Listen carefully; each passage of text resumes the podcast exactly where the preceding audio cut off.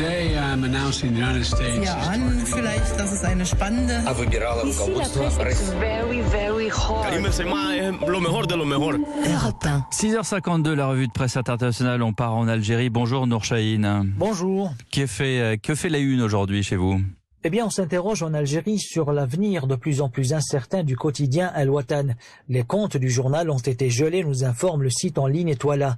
Lancé en 1990, El Watan a longtemps été considéré comme étant un des plus grands médias francophones en Algérie. Privé de l'aide de l'État pour la presse, il éprouve de plus en plus de difficultés à équilibrer sa trésorerie. Sur le site 24 heures des aides, le directeur d'El Watan s'est exprimé pour la première fois sur l'état critique du journal. Nous arrivons à peine à boucler les fins de mois, mais en titre le site d'information en ligne. Cette situation n'est pas sans rappeler la disparition le 14 avril passé du journal Liberté, autrefois prospère. Les journaux d'expression française ont subi une chute conséquente de leurs ventes ces dernières années. Nombreux sont ceux qui ont d'ores et déjà cessé de paraître. Merci Nour Chahine, correspondante d'Europe 1 à Alger. Bonjour Inès Gilles. Bonjour. Vous êtes au Liban et de quoi parle-t-on chez vous? Eh bien, c'est de nouveau la crise des déchets. Comme l'affirme le média Lorient Today, la société Ramco en charge de la collecte des ordures dans certaines régions du Liban a décidé vendredi de suspendre jusqu'à nouvel ordre le ramassage de détritus après que l'un de ses camions a renversé un chiffonnier dans la décharge de Jdeïdé, le tuant sur le coup.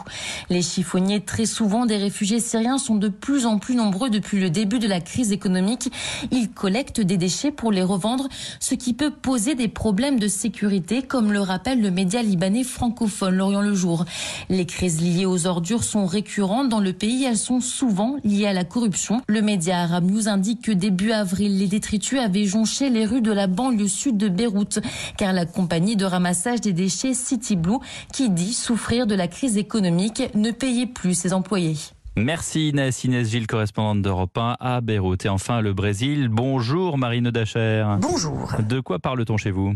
De cette passe d'armes sur Twitter entre la chanteuse Anita et le président. En tournée aux États-Unis, la Beyoncé brésilienne, raconte le site Géon, a dansé avec une tenue verte et jaune, couleur du drapeau du Brésil.